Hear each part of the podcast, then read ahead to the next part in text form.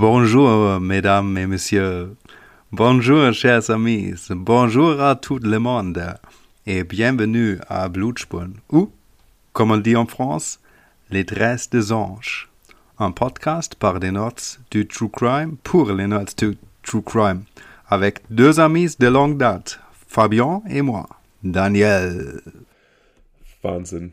Da war der gute Mann einfach mal zwei Wochen in Frankreich im Urlaub und ist schon Franzose einfach im Herzen. Kann schon gar kein Deutsch mehr. Ouais, c'est ça. Nochmal für die, die jetzt vielleicht äh, sich gefragt haben, was zum Teufel da geredet wird. Herzlich willkommen oder willkommen zurück bei Blutspuren, einem True Crime Podcast zweier Freunde äh, von True Crime Nerds für True Crime Nerds. Daniel hat da so wunderbar weltmännisch geöffnet und ich, äh, Fabian, sitze hier mit ihm zusammen und wir stellen euch in halbwegs regelmäßigen Abständen ähm, diverse Fälle vor, die ich interessant finde. Wobei ich es eigentlich cooler finden würde, wenn wir uns heute nur Französisch aussprechen. Also du bist Fabien, ich bin Daniel. Äh, na gut, äh, okay. Versuchen wir das mal. Lass uns das mal durchziehen, zumindest probieren. Äh, es ist auf jeden Fall schön, wieder hier zu sein im, äh, in ja. unserem kleinen virtuellen Aufnahmestudio. Äh, es ist echt schon einige Zeit her. Juckt mich in den Fingern loszulegen. Ja, auf jeden Fall. Ich habe so mega Bock. Ich finde es halt eigentlich sehr schade, dass wir es nicht vorher geschafft haben, was natürlich auch zum größten Teil irgendwie an mir liegt.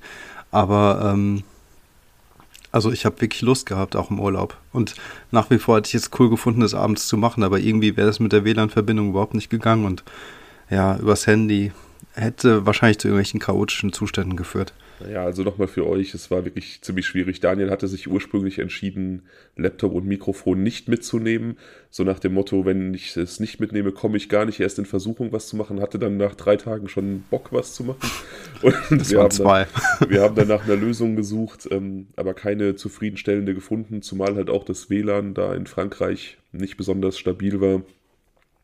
Und seit seiner Rückkehr am Sonntag da hat erst eine Ölspur auf der Autobahn eine Aufnahme am Abend verhindert und ähm, seitdem ist immer was Kleines dazwischen gekommen. Also er war quasi immer beschäftigt ähm, mit Dingen, die auf jeden Fall wichtiger waren als aufzunehmen. Und so ist es jetzt Freitag statt Sonntag. Und ich sitze hier seit fünf Tagen auf glühenden Kohlen mit diesem Fall vorbereitet und äh, träume schon davon, weil ich quasi mich jeden Tag darauf vorbereite, aufzunehmen. Und ich fühle mich wirklich, wirklich schlecht deswegen. Ich hatte so ein bisschen das Gefühl in den letzten 48 Stunden, dass deine Euphorie so ein bisschen der Bach runtergegangen ist. Mhm. Also zumindest, dass du, äh, ich will nicht sagen demotiviert wurdest, durch die vielen Absagen meinerseits, äh, dass die Spannung so ein bisschen raus ist, weißt du? Wie so ein Flitzebogen, wo das Seil überspannt ist. Ja, ich habe einfach gedacht, ich frage gar nicht mehr nach. Wenn es passieren soll, dann passiert es und ich, ich bereite mich auf nichts mehr vor, dann, dann, dann äh, kann, kann ich auch nicht enttäuscht werden, in Anführungsstrichen. Ja, ich habe es einfach auf mich zukommen lassen. Ich bin gelassener ja. gewesen. Sehr cool. Aber ich bin auf jeden Fall umso froher, dass es jetzt klappt und ähm, ja, das Schicksal es zulässt. Ich freue mich auch tierisch. Man muss auch dazu erwähnen, dass wir dennoch jeden Tag Kontakt hatten und uns auch eigentlich immer dauerhaft über den äh, Podcast ausgetauscht haben.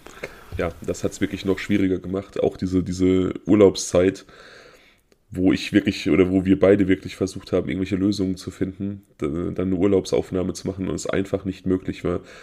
Egal, schwamm drüber. Jetzt sind drei Wochen vergangen und wir sind äh, wieder zurück am Start. Hast du dich denn gut erholt wenigstens? Also ich habe ja so ein bisschen mitbekommen, es war ein halbwegs schöner Urlaub, soweit ich das aus der Ferne beurteilen kann. Auf jeden Fall, es war sehr schön, Dankeschön. Ich habe äh, die Zeit genossen und das Wetter auch und ähm, ja, wie es halt immer so ist, die Zeit vergeht zu schnell. Ja, das haben Urlaube so an sich. Es ist verrückt, wie man Zeit so ganz anders wahrnimmt, gerade je nachdem, was man so tut. Also im, im Urlaub oder, weiß ich nicht, äh, romantische Abende, da ähm, geht die Zeit unglaublich schnell rum und auf der Arbeit oder im Matheunterricht in der Schule früher, da äh, hat sich unheimlich gezogen, da haben sich Minuten angefühlt wie Stunden. Speziell in der sechsten Stunde. Ja, also Mathe, Mathe war für mich ja wirklich immer der absolute Horror. Absolute Horror, wirklich. Hattest du das im Abi eigentlich, Mathe? Ich musste das ins Abi nehmen, ja. Schwamm drüber. Reden. Schriftlich oder mündlich? Ähm, ich habe es dann mündlich genommen, weil ich. Ah. Ja, also es hätte keinen Unterschied gemacht, wie ich es hatte. Ja. Ah, ich hatte es auch mündlich. Was hast du gehabt? äh, schwamm drüber, wirklich. möchte ich nicht drüber sprechen. Okay, ich hatte es auch mündlich und ich kann es euch allen sagen, es war total schlecht, aber nicht so schlecht, dass ich durchgefallen wäre. Aber ich habe auch nicht unbedingt mit Bravour bestanden. Ähm, mich fragte irgendwann ein Lehrer, ja, ähm, Daniel, was denken Sie, was bedeutet, was ist denn eigentlich eine E-Funktion und wofür ist die gut? Und meine Antwort war, keine Ahnung. das habe ich mich auch immer gefragt. Ich, ich, hatte Gott sei Dank in meinen anderen Abiturfächern, die waren alle gut und ähm, also Deutsch-Englisch-Leistungskurs und äh, Sozialwissenschaften als, äh, als drittes Fach. Und das sind ja alles Sachen, die mir liegen und die mich interessieren. Da war das dann okay. Und ja, Mathe war halt einfach Horror, aber das war mir klar. Aber man musste ja irgendwas Naturwissenschaftliches reinnehmen und das war die einzige Möglichkeit für mich. Ja, grauenhaftes Schulsystem. Ähm, mir fällt aber noch eins zum Thema Urlaub ein. Und zwar ist es ja nicht so, dass ich hier nichts mitgebracht hätte für euch alle. Du weißt es schon, auch wenn du die Euphorie per WhatsApp nicht ganz mit mir teilen konntest. Aber Leute, solltet ihr mal jemals die Möglichkeit haben, Maronenmus zu holen, also kurz gefasst, wenn ihr mal in Frankreich seid, geht in Aldi, holt euch Maron Maronenmus, hat glaube ich einen Euro gekostet. Es ist wirklich, wirklich traumhaft. Das erweitert euren kulinarischen Horizont um, um, um Kilometer. Ja, also ich ähm, habe, glaube ich, Maronen immer nur auf dem Weihnachtsmarkt in dieser Snackform gegessen. Äh, nichts daraus hergestelltes. Ich, ja, meine Euphorie hält sich in Grenzen, aber ich probiere es bei Gelegenheit mal, ja.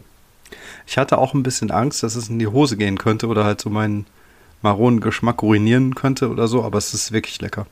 Ich glaube dir das. Also Daniel und ich, wir teilen nicht nur eine lange Freundschaft, wir teilen auch relativ ähnliche Geschmäcker in vielen Dingen, also musikalisch, filmisch und auch kulinarisch. Also das haben wir in vielen, vielen Kochabenden rausgefunden. Äh, Vor allem haben wir das rausgefunden in unserer WG-Zeit, als wir uns zwei Wochen lang ausschließlich von Leckermäulchenquark ernährt haben. Was man rückblickend eigentlich auch vollkommen wahnsinnig war. Aber wenn wir schon mal die Möglichkeit haben, Fabian, ähm, darüber zu sprechen und hier in einem, einem vielleicht größeren Publikum äh, unser verzweifeltes Problem bezüglich der Leckermäulchen-E-Mail ähm, zu äußern, in der Hoffnung, dass eine gewisse Person, die uns damals geantwortet hat, äh, nun doch noch äh, das, äh, die Fanpost äh, zukommen lässt. Können wir es vielleicht sagen? Also Herr ähm, Marketingmensch, ich weiß noch genau, wie der Name war, aber ich will es dir nicht sagen, Vorname begann mit C, Nachname mit K. Lieber Herr aus dem Marketing von Leckermäulchen. Wir hatten damals mit viel Liebe eine Collage erstellt, um zu zeigen, dass wir quasi die, wir haben es geschrieben in die E-Mail, ähm, ich weiß es nicht mehr. Die, best, die, die besten, äh, wie auch immer, wir haben den Markt vorangetrieben, bla bla bla. Ähm, und damals hatten sie uns geantwortet, dass wir, wenn wir ihnen unsere Adresse mitteilen, dann äh, auch so ein Leckermäulchen-Fan-Paket bekommen, also irgendwas zum Essen hoffentlich. ähm, schreiben, folgen Sie uns gerne bei Instagram und dann regeln wir das weitere, alles weitere. Das, das kriegen wir hin. Wir warten immer noch. Das ist so verrückt, ne? Also Leckermäulchen in, zu dieser Zeit war das so krass, wenn du im Supermarkt warst, da waren einfach ganze Kühlregale voll mit Leckermäulchen. Und ich finde, mittlerweile sieht man das so gar nicht mehr. Was ist da passiert? Die sind verschwunden irgendwie. Ja, das ist mir ein Rätsel. Also es ist wirklich ein super geiler Quark. Man kann es nicht anders sagen. Das war einfach dass du das gefunden hast, äh, wie soll man sagen, äh, das ist eine, äh, eine der Sachen, äh, auf die du dich irgendwann auch ausruhen kannst, wo du sagen kannst, was habe ich Gutes für diese Welt getan, dann kannst du auf jeden Fall sagen, ich habe Daniel ein Leckermäulchen herangeführt. Kann ich, aber diese Lorbeeren kann ich nicht für mich beanspruchen, weil ich wiederum, der Benny hat mir das gezeigt damals. Also ich bin da auch einfach hingeführt worden zu dieser kulinarischen Geilheit. Egal. Danke, Benny. Danke, Benny. Ähm, vor allem Leckermäulchen Käsekuchen, um das abzuschließen, geilste Sorte ever. So ist es. So, dann äh, hat Daniel ja schon, auch wenn es jetzt da nur um den Marketingmann von Leckermäulchen ging, der uns bitte bei Instagram folgen soll. Und auch, wir warten noch auf das Paket. das ist ein genereller Aufruf für alle, die uns zuhören und das mögen, was wir machen und uns nicht bei Instagram folgen. Tut das. Wir gehen da nämlich hart auf die 700 Follower zu. Das finde ich schon einen richtig geilen Meilenstein. Und Ziele setzen ist ja eigentlich immer doof, weil man hat das manchmal nicht so in der Hand. Aber ich habe Mitte Januar Geburtstag und ich habe heute so bei mir gedacht, wenn ich an meinem Geburtstag, wenn wir so um die 1000 hätten, das wäre extrem geil. Also wenn ihr uns helfen wollt, dieses Ziel zu erreichen, dann folgt uns. Das würde uns extrem freuen.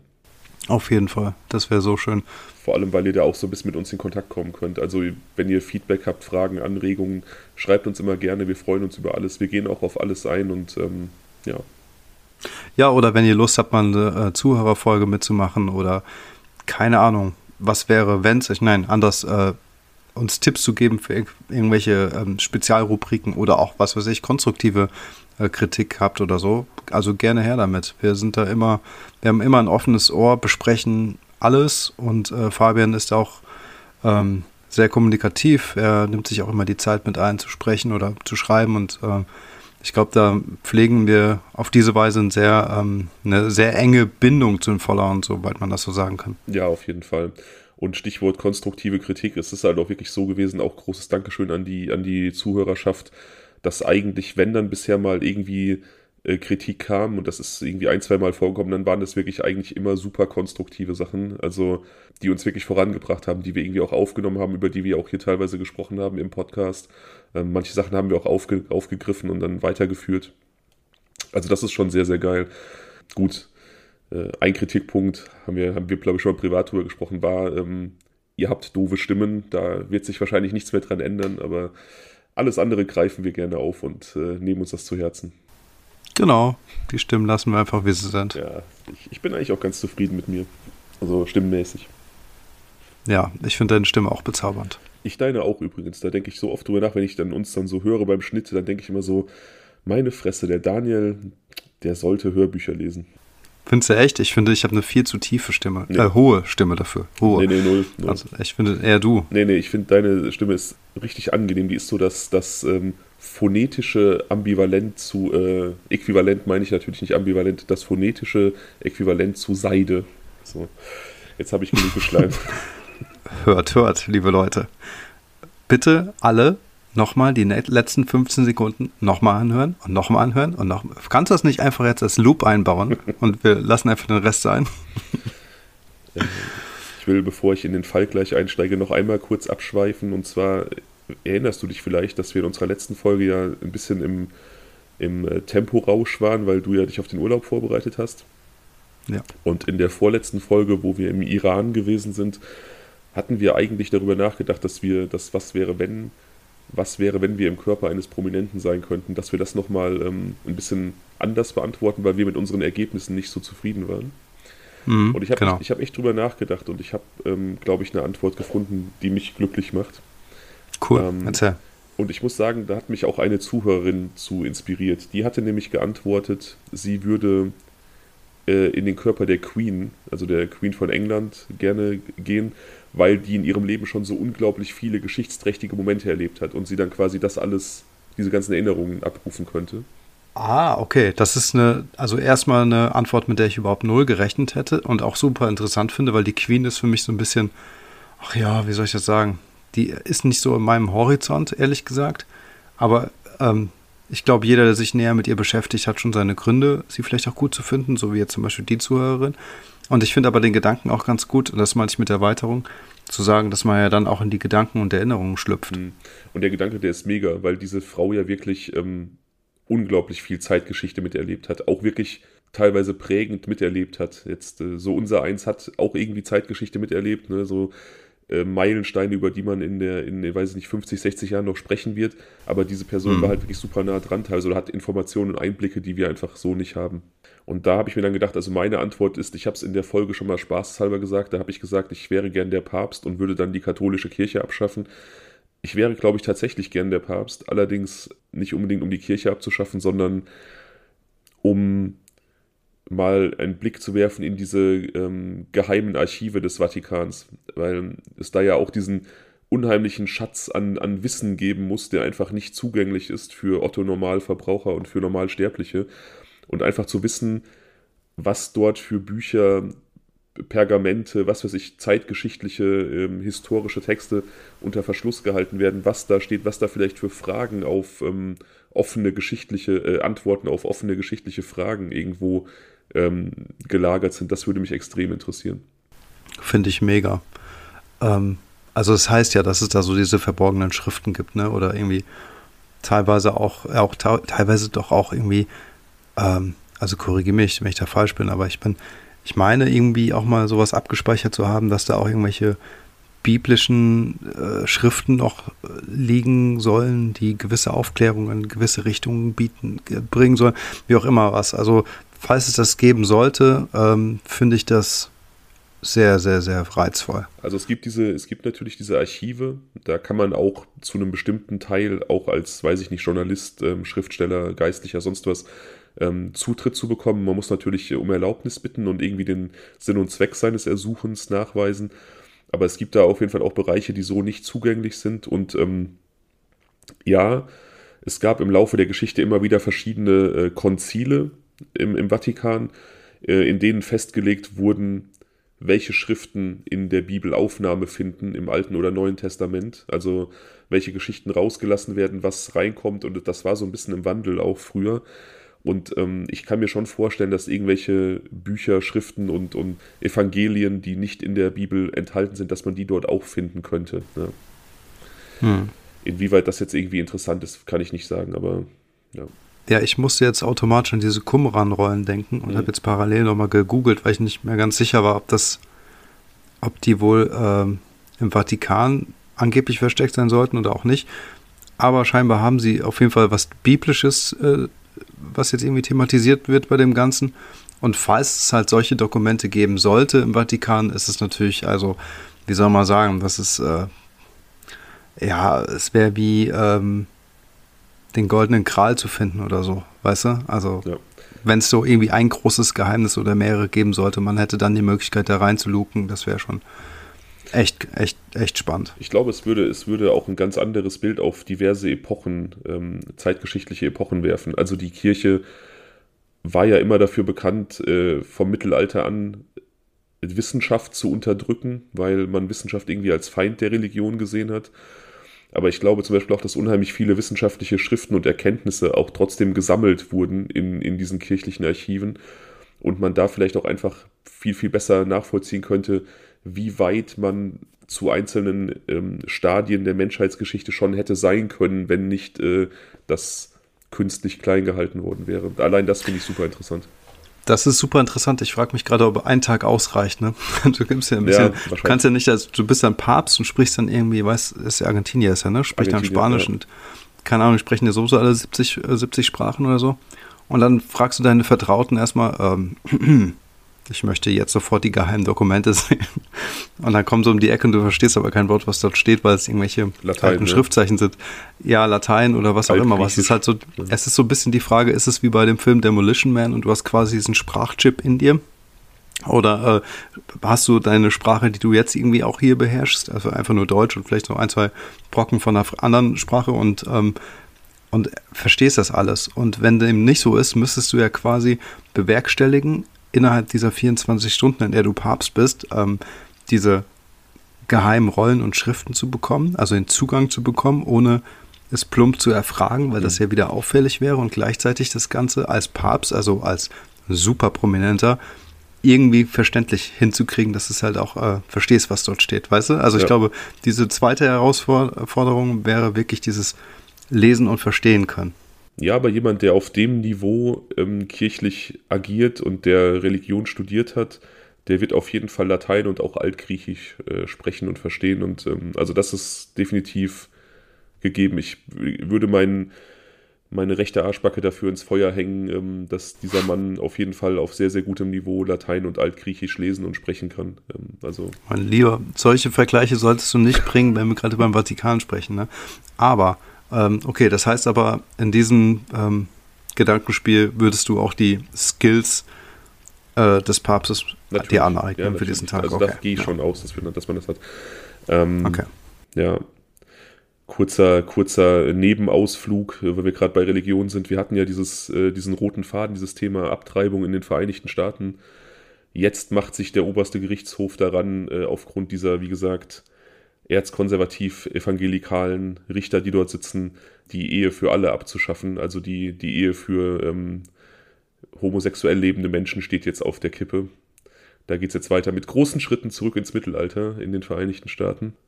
Die sind so bescheuert. Ich werde nie verstehen, also wirklich, ich werde nie verstehen, wie man Energie und Zeit und Emotionen darauf verschwenden kann, sich über das Liebesleben und die Art und Weise, wie andere Menschen lieben, sich aufregen kann. es betrifft einen ja nicht selber. Es ist mir vollkommen egal, ob ein Mann einen Mann liebt, eine Frau eine Frau. Hauptsache, die sind glücklich so, die, die gehen vernünftig miteinander um und ähm, es betrifft mich darüber hinaus nicht. Da gab es übrigens mit dieser Abtreibungs, mit diesem Abtreibungsverbot, da gab es jetzt ähm, die erste krasse Schlagzeile. Ein zehnjähriges Mädchen war schwanger nach einer Vergewaltigung durch einen 27-Jährigen und musste in einen anderen Bundesstaat fahren mit ihrer Mutter, um abzutreiben dort. Da wird jetzt geprüft, ob diese Ärztin, die die Abtreibung vorgenommen hat, unter Umständen äh, ihre Zulassung verliert, weil sie diese Abtreibung vorgenommen hat. Ein zehnjähriges Mädchen, das schwanger war nach einer Vergewaltigung, durfte nicht legal abtreiben. Boah, da kriege ich so die Mega-Wut, ne? Also. Ja, mir kommt auch so ein bisschen die Kotze hoch gerade. Ähm, deswegen, ja, deswegen lass uns am besten schnell zum Fall irgendwie übergehen, bei dem wir in den Vereinigten Staaten bleiben übrigens. Deswegen passte das jetzt ganz gut als Brücke äh, von amerikanischen Gesetzen zu einem Fall in Amerika. Wir haben heute einen sehr, sehr interessanten Fall, meiner Meinung nach, weil wir nämlich einen Cold Case haben, der aber irgendwie gelöst ist. Wir sprechen über einen einzelnen Mord, aber ich glaube, dass wir über einen Serientäter sprechen. Stopp. Hast du nicht vor, deine Vorbereitung abzuschließen? Habe ich schon. Ich habe das schon ausgetrunken hier, mein, mein Getränk. Ja, also diesmal. Und das soll jetzt für die nächste Stunde reichen. Das muss jetzt reichen, ja. Okay. Ich werde jetzt nicht nochmal aufstehen, in die Küche gehen. Ich bin so froh, dass wir aufnehmen. Das wird nicht unterbrochen. Ich sage dann dazu einfach nur Prost. Chin Chin. Chin Chin.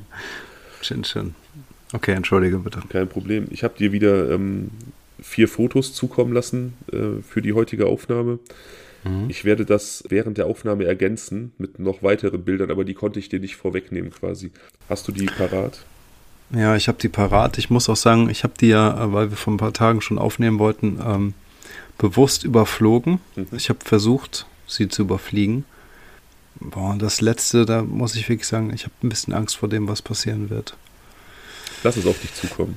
Hm, ja, okay. Ähm, dieses, äh, dieses gezeichnete Phantombild jedenfalls erinnert mich unfassbar an, ja, wenn ich jetzt wüsste, wie dieser Schauspieler heißt.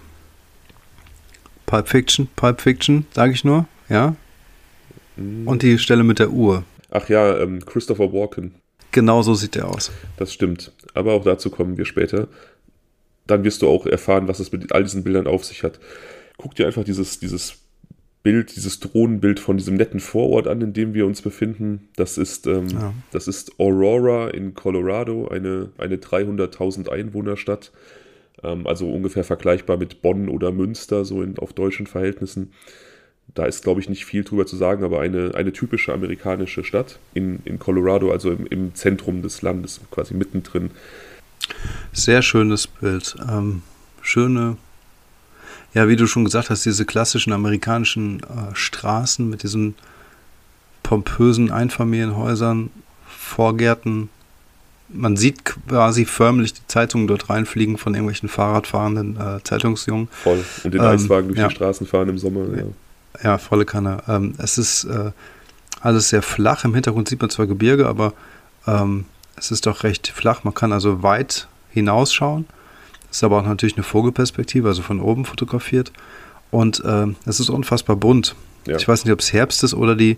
Auf jeden Fall sind die Bäume gelb, rot, grün. Es ist äh, sehr farbenfroh, das Ganze, und das ist generell ein schönes Bild. Ich glaube, es ist ein Herbstbild, ja. In diesem Ort jedenfalls lebt der Mann, dessen Bild du ebenfalls hast. Das ist eins davor. Oki, ja. Oki Kite. Oki, lustiger Vorname. Übrigens habe ich noch nie gehört, aber okay. Oki, Oki Kite, aber der Einfachheit halber nennen wir ihn L, denn er wollte selber L genannt werden. Das war sein Spitzname und äh, er hat sich auch so gerne vorgestellt. Okidoki. Also L Kite wird gemeinhin als extrem netter, entspannter Typ beschrieben. Jemand, der allgemein sehr beliebt war, keinerlei Feinde hatte.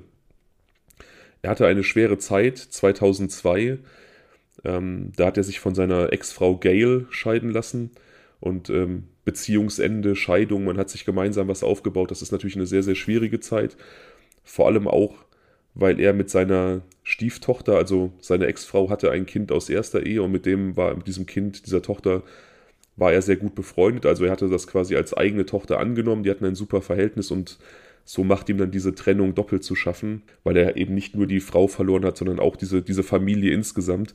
Aber auch die Ex-Frau und er blieben also freundschaftlich verbunden. Es hat halt romantisch nicht mehr gereicht, man hat sich auseinandergelebt, aber die Freundschaft blieb aufrechterhalten, eben weil er auch so ein super sympathischer Typ war und ihr keinerlei Steine in den Weg gelegt hat im Laufe dieser, dieser Trennung. Und ich finde, auf diesem Foto, was wir haben, was dann auch auf Instagram veröffentlicht werden wird, da, da macht er auch einen super sympathischen Eindruck. Also, wie gesagt, man kann sich jetzt immer nur an Fotos orientieren aus unserer Position, aber so, eine, so ein gewisses, eine gewisse Ausstrahlung kommt da ja trotzdem rüber. Voll. Also ich finde ihn wirklich sehr sympathisch auf dem Bild. Ähm. Ja, 53 ist er auf dem Bild, also ein, ein relativ jung gebliebener Anfang 50-Jähriger, der einfach super sympathisch mit so einem leicht Vollbartansatz in die Kamera lächelt und einfach ja sehr lebensfreudig wirkt, finde ich. Ja, genau. Also lebensfroh, äh, gutmütig wirkt er auf mich ja. und so ein bisschen, also locker. Weißt du, das Hemd hat ja so leichte Surfer-Vibes irgendwie und ähm, also so wie soll man sagen, als ob der so ein bisschen so eine leichte Outdoor-Vergangenheit hätte oder was auch immer, so lebensfroh im Prinzip im Leben steht und halt diese Gutmütigkeit steht für mich irgendwie auch äh, ganz klar, die springt mir so ein bisschen ins Gesicht. Ja, und das, wie gesagt, deckt sich auch so mit allen Beschreibungen. 2004, da sind wir jetzt, da spielt sich dieser Fall ab, über den wir sprechen. Al Kite ist mittlerweile 53 Jahre alt und er hat diese Trennung vor zwei Jahren sehr, sehr gut weggesteckt. Ihm geht es wieder gut. Er hatte damals nach der Trennung auch seinen Job verloren, hat auch wieder einen guten neuen Beruf gefunden in einem Consulting-Büro.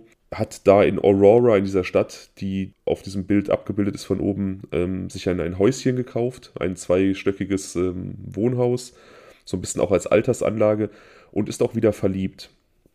Er hat äh, bei einem beruflichen äh, Treffen, bei irgendeinem Seminar, eine Frau namens Linda kennengelernt und die beiden sind äh, frisch verpartnert, leben aber nicht zusammen. Also sie nähern sich an, führen aber so eine relativ zwanglose Beziehung, beide in, ihrem, in ihren Häusern. Aber der Plan ist dann schon, dass sie über kurz oder lang irgendwann bei Al einzieht. Er hat ja, wie gesagt, dieses große Haus gekauft. Bis dahin vermietet Al Kite allerdings das äh, Erdgeschoss seines Hauses unter. Er ähm, möchte damit so ein bisschen extra Einnahmen jeden Monat haben. Primär möchte er aber einfach Menschen um sich haben. Er ist jemand, der einfach sehr, sehr gesellig ist und alleine im großen Haus, das ist nicht sein Ding. Er zieht es einfach vor, da Gesellschaft zu haben und ja, hofft dann zu dem jeweiligen Untermieter auch ein freundschaftliches Verhältnis zu haben. Einfach, ja, so eine, so eine, so eine Männer-WG, einfach so eine Junggesellen-WG so ein bisschen zu haben. Kurz und zum Verständnis, er ist aber nach äh, Aurora gezogen oder hat er dort schon gelebt? Er ist dahin gezogen. Also sein, sein, Von wo kam er ursprünglich? Äh, auch aus Colorado, aber ähm, nicht aus der Ecke. Ja. Okay. Also wirklich komplett für ihn ein Neuanfang in dieser für ihn fremden Stadt. Genau, sein neuer Job hat ihn mhm. dahin geführt und im Zuge dessen hat er dann einfach dort ein Haus gekauft, weil er einfach gemerkt hat, dass er da sesshaft werden möchte. Und ja, wie gesagt, dann kam relativ schnell auch Linda in sein Leben. Mhm, okay.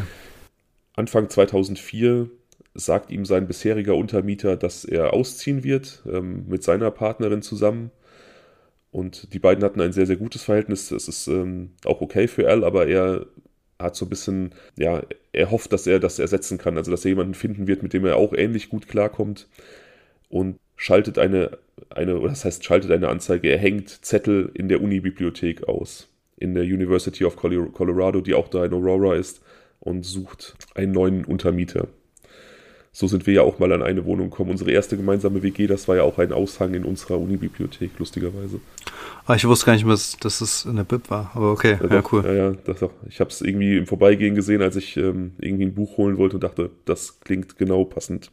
Am 19. Mai 2004 bekommt er dann einen Anruf. Ein Mann meldet sich am anderen Ende der Leitung und stellt sich als Robert Cooper vor. Er sagt, er brauche dringend eine Wohnung. Er ist von der Ostküste, also äh, aus der Gegend so Boston, beruflich nach äh, Aurora gezogen. Er arbeitet bei Wells Fargo, das ist ein Finanzdienstleister, und er braucht dringend eine Wohnung. Er bietet Al sogar an, er kann die erste Monatsmiete und die Kaution direkt am selben Tag noch vorbeibringen, weil er wirklich so dringend etwas braucht. Al sagt ihm, dass er doch bitte am nächsten Tag vorbeikommen soll, also am äh, 20. und sich erstmal alles ansehen soll, ob das überhaupt für ihn passt. Welcher Monat war das jetzt? Ich habe das gerade nicht mitbekommen. Mai. Okay. Hm. Robert Cooper erscheint also am 20. Mai in Al Kites Haus, sieht sich alles an und äh, die beiden Männer besprechen schon so, ja, so die Rahmenbedingungen einer möglichen Miete. Und Linda besucht Al nun ähm, unangekündigt. Sie weiß ja, dass der neue Untermieter vorbeikommt und möchte den auch kennenlernen und sieht die beiden Männer draußen stehen und ähm, das Haus betrachten. Sie begrüßt die beiden aus der Entfernung und sagt, dass sie schnell auf die Toilette gehen muss ähm, und dann aber wieder rauskommt, um auch mit den beiden zu sprechen. Während sie im Bad ist, sagt Robert Cooper plötzlich, er habe einen Termin vergessen und er müsste schnell wieder weiter und ähm, hätte leider keine Zeit, Linda zu treffen, aber gerne ein andermal und ähm, er geht. Als sie aus dem Bad kommt, beziehungsweise aus dem Haus kommt, sieht sie ihn nur noch von hinten und ja, also er verschwindet. Sie sieht einen. Also sie kommt, sie kommt am Anfang an, sieht beide, huscht quasi an denen vorbei, genau, weil sie auf Toilette muss ja. und kommt dann wieder raus und sieht ihn dann noch von hinten. Genau, also am Anfang hat sie ihn auch nur so, so sehr, sehr oberflächlich gesehen, hat ja auch nicht besonders genau hingeguckt. Sie dachte ja, sie hat noch die Zeit, ihn kennenzulernen. Kündigt an, dass sie kurz ins Badezimmer muss, dann aber wieder rauskommt und in dieser Zeit verschwindet Robert Cooper mit der Aussage, er hätte einen Termin vergessen und müsste schnell wieder weg. Ja, okay. Die beiden finden das gar nicht komisch unbedingt. Es kann ja sein, dass er wirklich einen Termin vergessen hat. Es kann auch sein, also da kommen sie auch beide drauf, dass er vielleicht so ein bisschen, ja, so ein bisschen soziale Phobie hat und da einfach überfordert war von der Situation. Das ist ihn aber, also es stößt ihn nicht komisch auf. Hm. Das ist dann dieses Phantombild, was dir vorliegt, was dich an Christopher Walken erinnert hat. Das wird später durch Lindas Aussage und äh, die Aussage eines Nachbarn, der gerade in seinem Garten war, von Robert Cooper angefertigt werden. Ein Mann, circa 1,75, eher schlank, mit lockigem kurzen Haar, in seinen 30ern gut angezogen, der gehinkt hat und mit einem Gehstock gehen musste. Okay. Wie gesagt, den beiden kommt das nicht weiter komisch vor. Al hat sich offenbar mit Robert Cooper auch auf die Miete schon geeinigt. Also die beiden Männer sind handelseinig geworden in dieser Zeit, in der er da war. Und Al erzählt Linda, dass äh, Robert Cooper zeitnah einziehen wird, wahrscheinlich schon ein, zwei Tage später. Am 22. muss äh, Linda für eine Woche die Stadt verlassen. Al fährt sie zum Flughafen.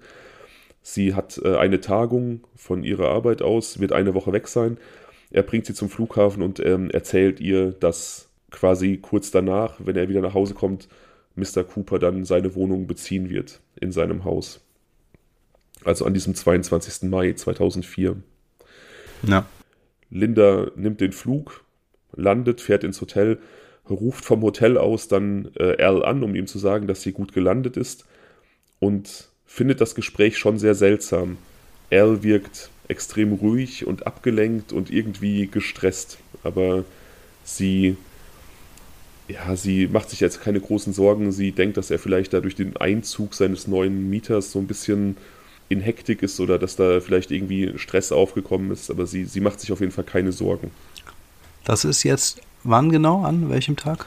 22. Mai, also zwei Tage nachdem Robert Cooper sich die Wohnung angeguckt hat, nachdem Linda ihn auch dann so halb gesehen hat.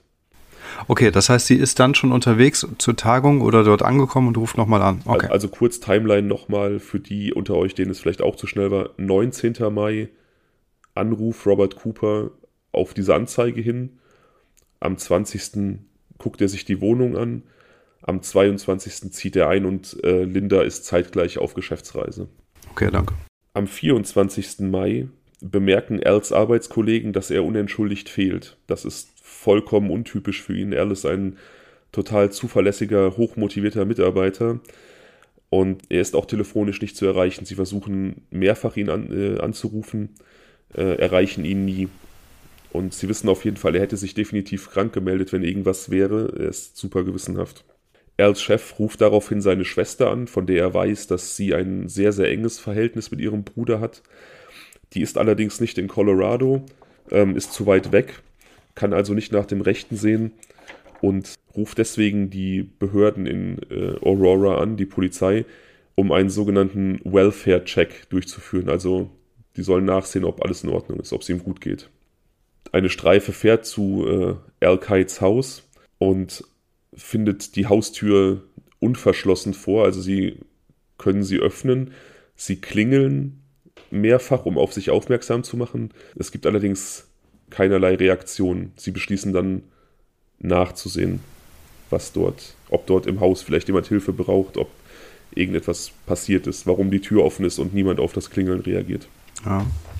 Sie betreten die Wohnung und finden am Fuße der Kellertreppe die Leiche von Al Kite. Er wurde offensichtlich von hinten niedergeschlagen und dann auf dem Bauch liegend gefesselt, so dass seine Hände und seine Füße hinter dem Rücken quasi zusammengefesselt sind. Ich habe dir davon ein Beispielbild geschickt, dass du dir einfach vorstellen kannst, ähm, wie er verschnürt war. Ja. Also da ist dann wirklich auch keinerlei Bewegung mehr möglich. Er war quasi diesem seinem Angreifer dann hilflos ausgeliefert. Absolut, ja. Das hat dieser vermeintliche Robert Cooper dann auch äh, ausgiebigst ausgenutzt. Die Polizei bzw. die Gerichtsmediziner später stellen fest, dass Qaid über Stunden von seinem Untermieter gefoltert wurde. Er benutzte eine Metallstange, um seine Füße zu brechen, also ähm, quasi auf die Füße einzuschlagen, bis sie brechen. Das ist eine Foltertechnik, die vor allem in der Türkei und in arabischen Ländern als Falaka bekannt ist und da im, bei politisch Gefangenen häufig angewandt wird. Also man es fängt so an, dass man wirklich auf die Fußsohlen nur schlägt. Das ist so eine leichte Bestrafung, aber es kann so weit gehen, dass man wirklich die Füße komplett zertrümmert. Und so war es in diesem Fall auch. Also er hat wirklich alles gebrochen gehabt in seinen Füßen. Aber ähm, damit nicht genug. Robert Cooper entnahm offensichtlich diverse Küchenmesser aus Al Kites Küche, steckte sie in seine Ohren und in seine Augen also nicht direkt in die Augen, sondern in diesen, diese Zwischenräume zwischen Augapfel und Augenhöhle. Also ich weiß nicht, wie man diesen freien Raum nennt.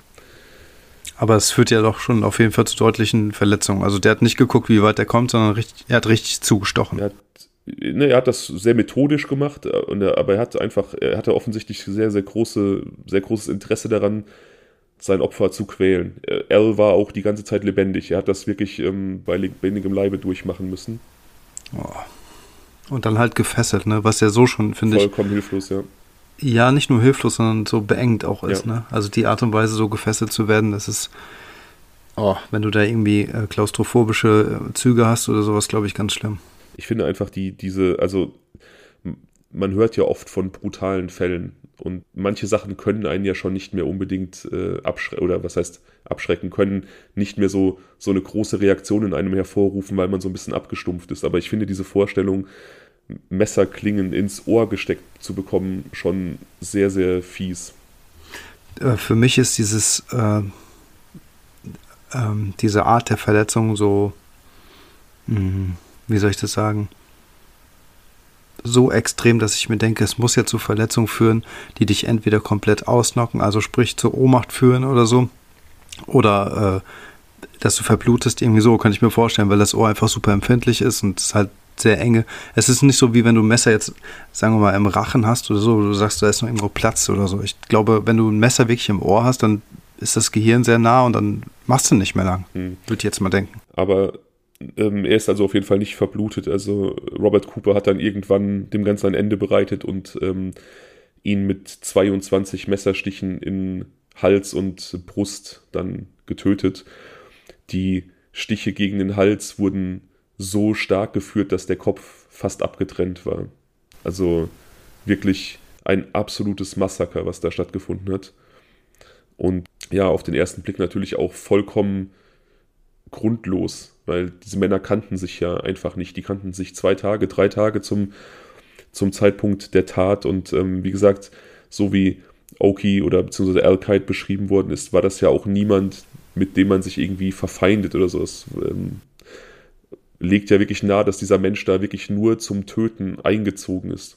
Ja, wie auch immer, die Polizei untersucht den Tatort sehr, sehr eingehend und muss feststellen, dass der Täter den Tatort akribisch gereinigt hat, auch mit Bleiche. Die Messer und die Eisenstange, die zum Foltern von Oki benutzt wurden, äh, lagen fein säuberlich in der Spüle. Auch sie wurden mit Bleiche äh, behandelt. Also da waren keinerlei Spuren mehr drauf zu finden dadurch. Es ist allerdings noch nachvollziehbar, dass der Täter vermutlich nach dem Mord noch einen ganzen Tag in der Wohnung blieb.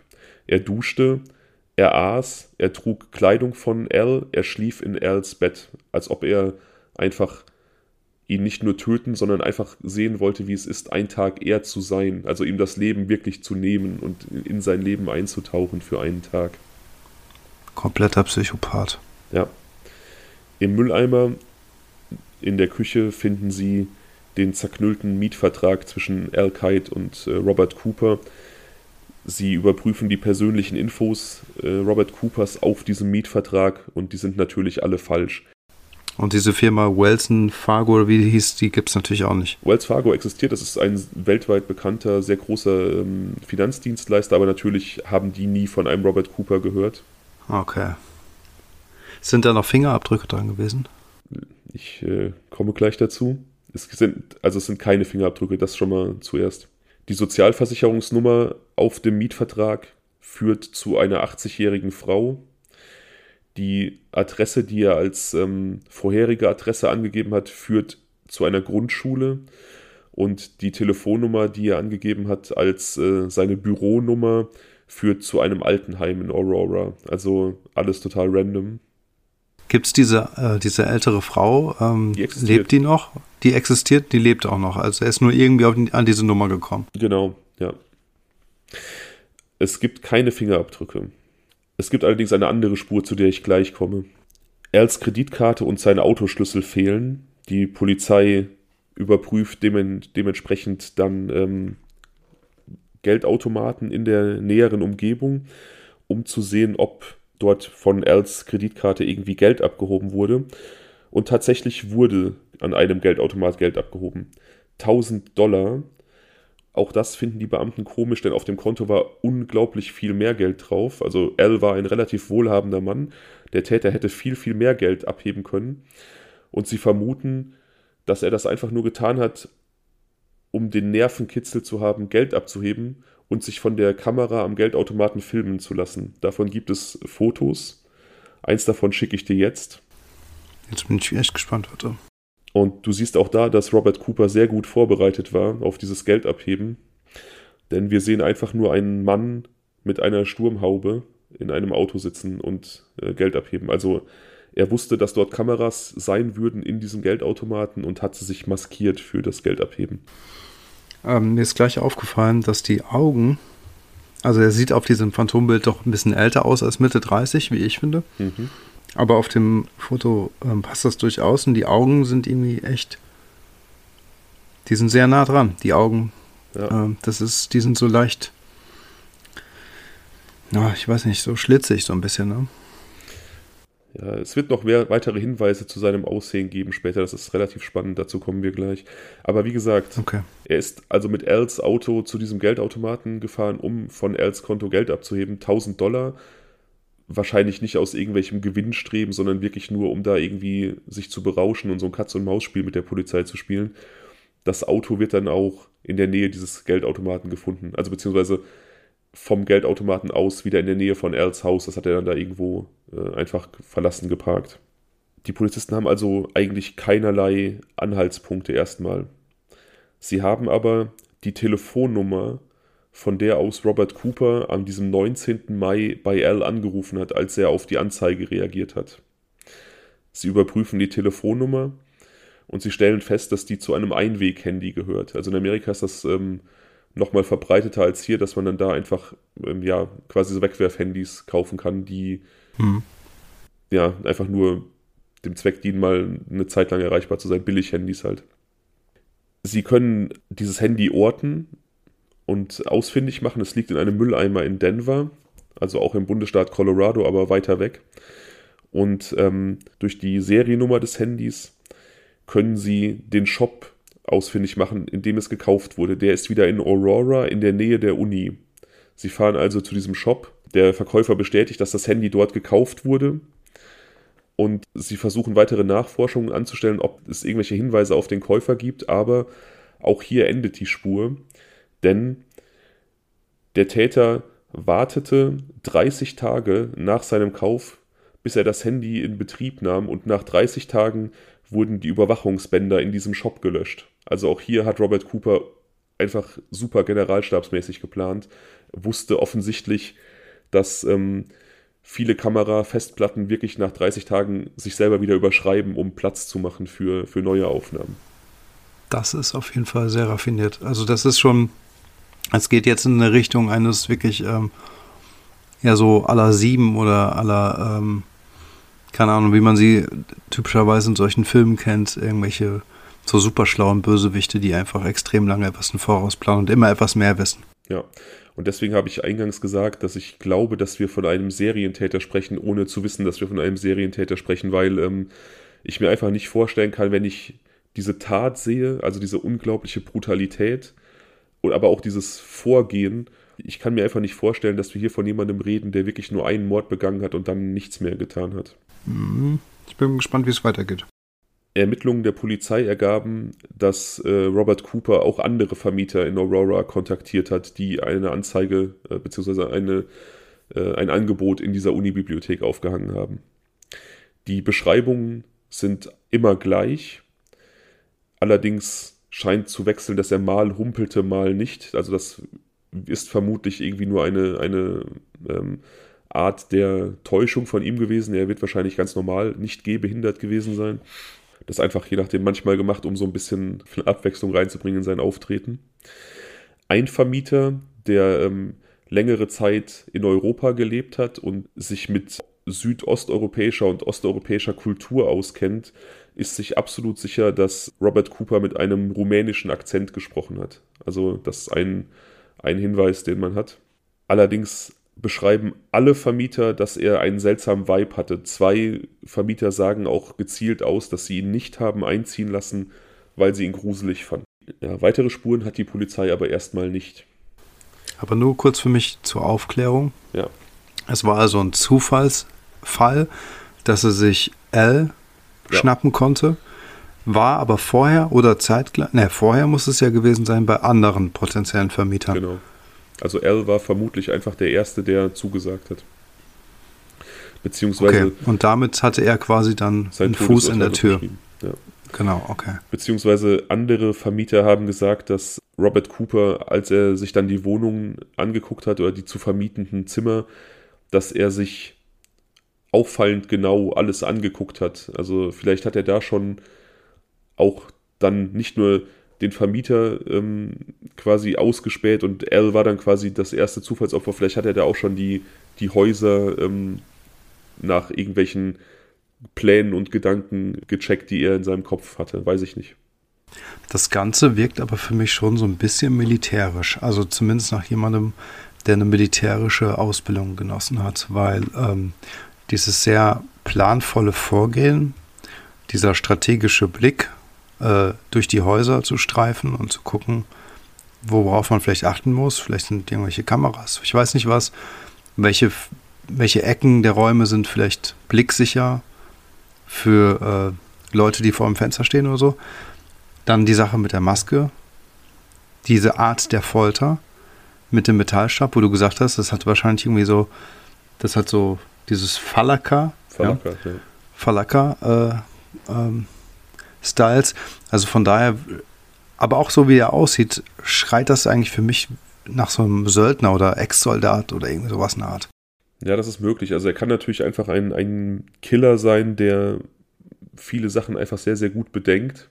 Es gibt allerdings auch die Theorie, dass er möglicherweise eine geheimdienstliche Ausbildung hat. Also die ähm, nach dem Zusammenbruch der ähm, Diktatur in, in Rumänien unter dem äh, Diktator Ceausescu der hatte eine recht gefürchtete Heimpolizei, Securitate, und ähm, die wurde aufgelöst nach, dem, nach seinem Sturz und viele Angehörige dieser, dieses Geheimdienstes mussten dann das Land verlassen, weil sie einfach fürchten mussten, gelüncht zu werden, wenn ihre Identität ans Licht kommt.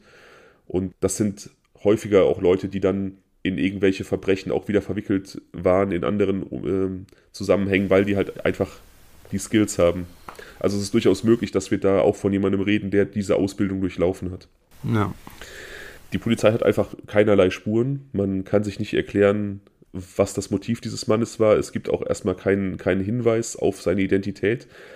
Es gibt allerdings dann doch noch einen DNA-Fund in der Wohnung. Also die Wohnung wurde extrem peinlich genau gesäubert, wie gesagt auch mit Bleiche, also hochaggressiven Reinigungsmitteln, die alle möglichen Spuren vernichten. Trotzdem findet die Polizei eine DNA-Spur an einer Stelle, die, also es wird nicht genau beschrieben, wo sie gefunden wurde, aber es wird gesagt, dass diese Stelle so der Gestalt war, dass ähm, man da vielleicht nicht unbedingt geguckt hätte nach einer Spur. Also nichts, wo man jetzt unbedingt vordergründig denken würde, dass da vielleicht ähm, Täter-DNA sein könnte.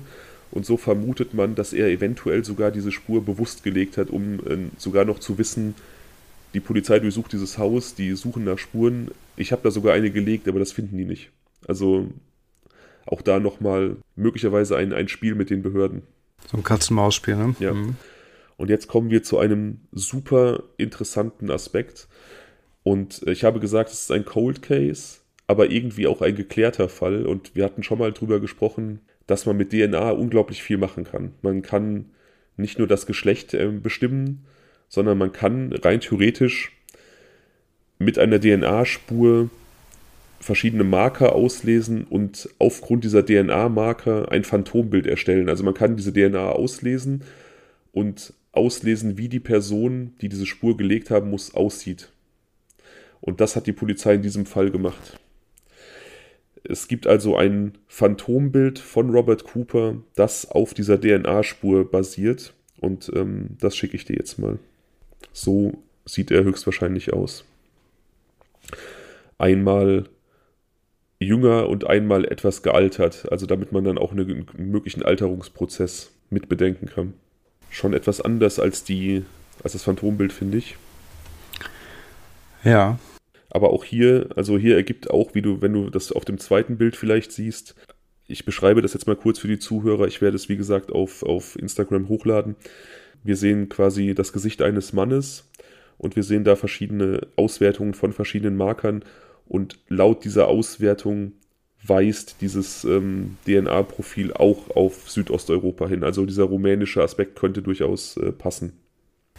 Wir haben hier, ähm, um das vielleicht noch so ein bisschen ähm, noch ein Stück weit ausführlicher zu gestalten, verschiedene ähm, Zahlen, eine Zahl, eine, also verschiedene Skalen abgebildet, zum Beispiel für die Hautfarbe, Augenfarbe, Haarfarbe. Freckles, was ist Freckles? ähm, Sommersprossen. So, oh, Sommersprossen, okay. Also das sind so von bis Werte im Prinzip und ähm, dadurch ergibt sich eben so ein südländischer Typ. Also im Prinzip ähnlich wie man sich jetzt, ähm, also ja doch äh, viele Rumänen einfach aussehen, ne? Also mit einer leicht gebräunten äh, Hautfarbe, braune Augen, braune Haare. Klar, das trifft nicht auf alle zu, aber Ne, also es geht schon auf jeden Fall in die Richtung anhand dieser Werte auf jeden ein Fall. Ein eher mediterraner Typ. Also halt eher, ein eher mediterraner Typ, genau. Ja, ja, definitiv, genau. Und das ist jetzt so ein bisschen das Ende der Geschichte, aber auch das Interessante an diesem Fall. Wir haben einen unaufgeklärten Mord, aber wir haben ein Gesicht des Täters im Prinzip. Und wir haben 18 Jahre nach der Tat und auch da muss man sich wieder fragen, wie kann das sein, dass ähm, dieser Mann offensichtlich noch auf freiem Fuß ist oder natürlich vielleicht verstorben, mittlerweile weiß man nicht. Aber man denkt sich ja, es kann ja eigentlich nur eine Frage der Zeit sein, bis jemand ähm, dann auch überführt und erwischt wird, wenn man schon sein Gesicht hat. Ja, absolut. Also ich finde halt, ähm, es wirkt schon durchaus noch anders als auf diesem Bankautomatenfoto, was natürlich auch eine ganz verschwommene Qualität hat. Ähm, ich finde es krass, dass gerade auf diesem zweiten Bild, wo er einfach noch mal ein bisschen älter ist, also man hat wirklich das Gefühl, dass der einem direkt in die Augen guckt, ne? Ja. Das ist unfassbar gut gemacht. Also, je nachdem, wie man schaut, wirkt es auch gar nicht animiert, ne?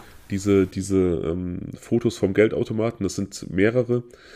Ähm, da wurden dann auch Auswertungen vorgenommen mit einem anderen amerikanischen Serientäter, der auch wiederum vom Konto seiner Opfer Geld abhob und sich dabei unkenntlich machte und weil dieser Modus operandi gleich war und weil es da auch in ihrer in ihren Gesichtern, in ihrer Physiognomie gewisse Ähnlichkeiten gab, hat man erst gedacht, dass dieser Mensch es gewesen sein könnte. Ich nenne den Namen jetzt nicht, weil auf den kommen wir irgendwann noch.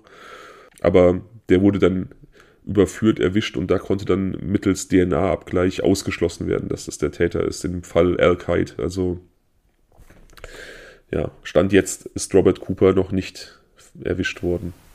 Okay.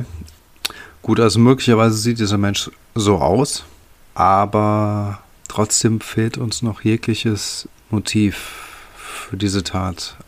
Ich meine, was macht so jemand, wenn er offensichtlich die Möglichkeit hatte, so viel Geld abzuheben, es aber nicht getan hat? Und auf der anderen Seite ähm, so ein bisschen die Institution Uni äh, für sich genutzt hat, um von dort aus an seine potenziellen Opferadressen zu gelangen. Anfang 2000, da war das vielleicht mit dem Internet auch noch nicht so on vogue, wenn du irgendwelche Wohnungen zu vermieten hattest. Also es ist für mich so ein bisschen die Frage, war er vielleicht noch Student? Würde er vom Alter durchaus noch möglich sein? Also gerade dann, wenn er Migrationshintergrund hatte und vielleicht einfach ähm, sich die Sprache erst noch aneignen musste und keine Ahnung was. Kann ja durchaus sein. Das ist die eine Frage. Und das andere, ähm, worüber ich gestolpert bin, was so seine Persönlichkeit noch betrifft, ist ähm, dieses Wissen um diese ähm, Kameras oder diese Festplatten, die nach 30 Tagen gelöscht werden. Ähm, könnte das entweder sein, dass er wirklich so diesen geheimdienstlichen oder militärischen Background mitbringt und daher solche Dinge einfach weiß.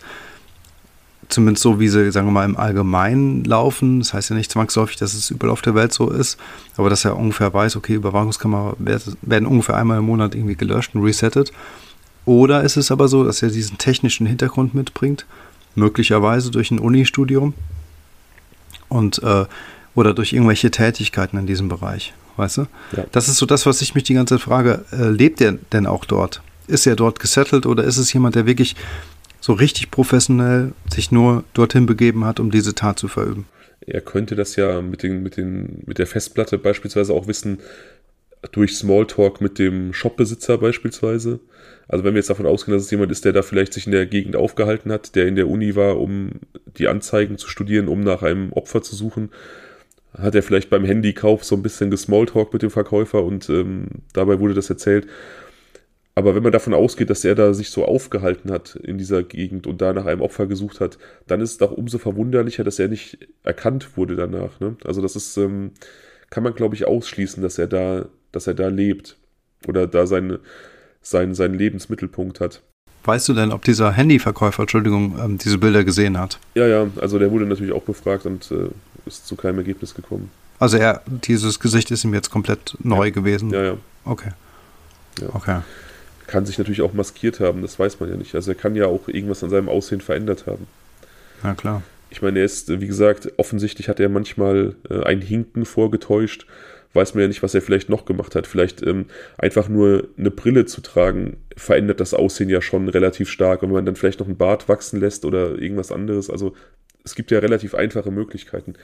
Ja. Kennen wir ja auch aus der Eisenherz-Folge, wo wir die Frage aufgeworfen haben, ob dieses markante Tätergesicht, ob das nicht vielleicht eine Perücke war, die da diese, diese markante Frisur dargestellt hat und dann hätte das das Aussehen halt auch einfach sehr deutlich verändert. Ja, und hey, also wir sind ja eigentlich aktuell total live dabei. Ne? Ähm, ist eigentlich jetzt hier auch eine gute Plattform, um mal darüber zu sprechen, ganz kurz. Ich finde halt, ähm, seitdem wir diese Masken haben, oder zum Glück ja eigentlich nicht mehr so richtig haben, aber ähm, viele Menschen hat man ja dann doch irgendwie nur mit Maske kennengelernt und wusste ja. nicht so richtig, wie sie ohne Maske aussehen. Ja. Und man war immer so ein bisschen, ja, ich will mal sagen, überrascht. Hm. Und ähm, was ich damit sagen möchte, ist, dass diese Maske, die ja weitaus weniger verbirgt als so eine Sturmhaube, wie er jetzt hier auf diesem Bankautomatenbild trägt, schon doch so wesentliche Merkmale des Gesichts verdeckt, dass man einfach Personen nicht mehr als solche erkennt. Ja.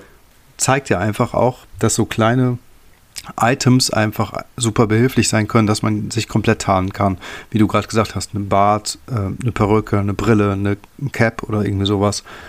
Oder eben wie in diesem Fall auch eine Sturmhaube ja, wie gesagt, er wird sich da schon irgendwie maskiert haben, denke ich, ähm, als er da im Umfeld der Universität unterwegs war. Ich glaube nicht, dass er da mit seinem, mit seinem normalen Aussehen aufgetreten ist, weil wir hier offensichtlich von jemandem reden, der ähm, sehr genau plant und der alle Eventualitäten sehr genau bedenkt, kann ich mir, wie gesagt, nicht vorstellen, dass er dann da irgendwie das Risiko eingeht, später identifiziert werden zu können.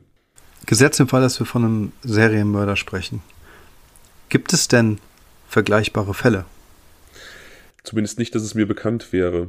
Aber ähm, das muss nichts heißen. Also es gibt durchaus auch Fälle, dazu kommen wir auch im Laufe des Podcasts noch, von Serientätern, die im Laufe ihrer, ihrer Tätigkeiten, nenne ich es jetzt einfach mal, ihren Modus operandi verändert haben, um einfach schwerer auffindbar zu sein. Und das würde auch wieder zu jemandem passen, der eben so planvoll vorgeht. Ja, auf jeden Fall. Umso professioneller wird es ihn dann auch wiederum wirken lassen.